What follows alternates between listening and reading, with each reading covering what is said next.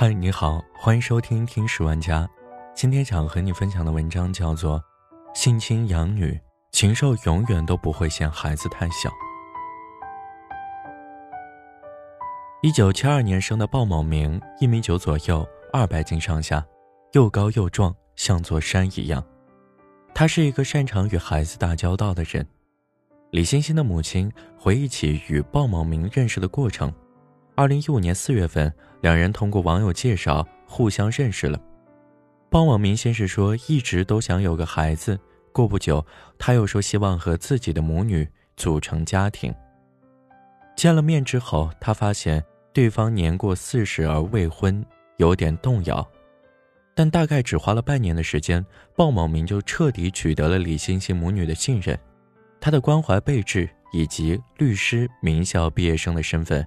让李欣欣的母亲相信鲍某明可靠，确实像个爸爸。他的学问高，如果把女儿交给他教育，肯定比自己待在身边要强。二零一五年十一月，鲍某明带着刚满十四岁的女儿李欣欣到北京上学。二零一六年，鲍某明出任烟台一家跨国石油服务集团的副总裁兼首席法务官。二零一八年。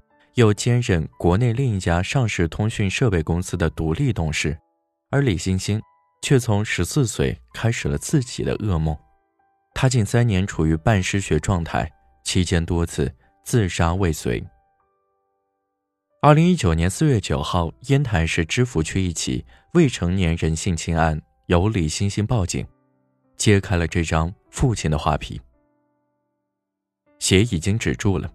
但李欣欣的下体一直疼痛，她安静了好些天。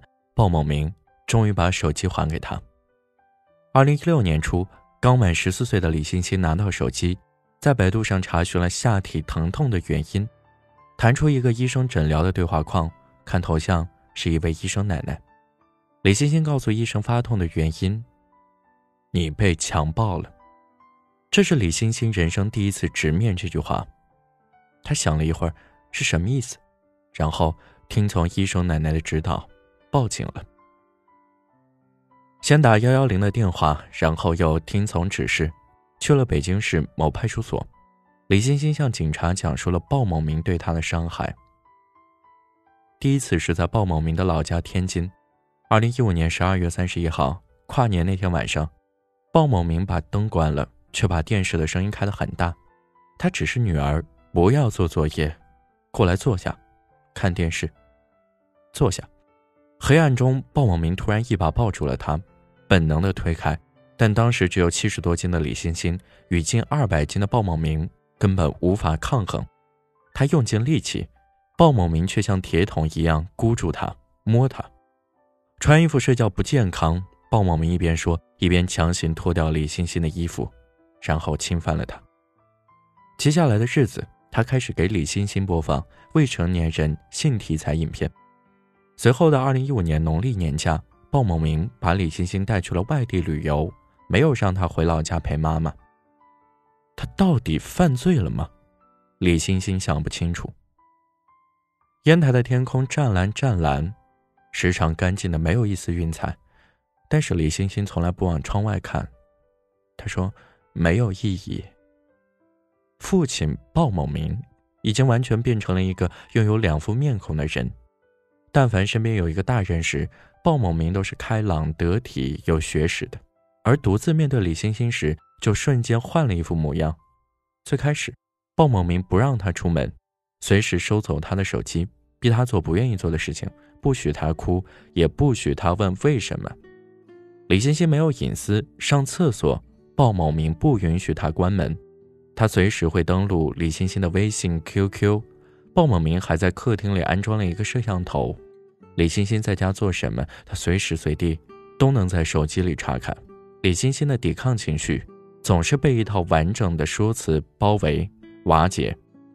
鲍某明一开始说：“我们做的事都是很正常的，电影里大家都这么做。”后来说：“你不能把我们的秘密说出去，说出去你就不干净了。”所有的人都会讨厌你，最后说：“这个世界上只有我是对你最好的人，别人都是坏人，都想害你。”这一套具有体系功能的话语，消解李欣欣的意志，让她不敢离开。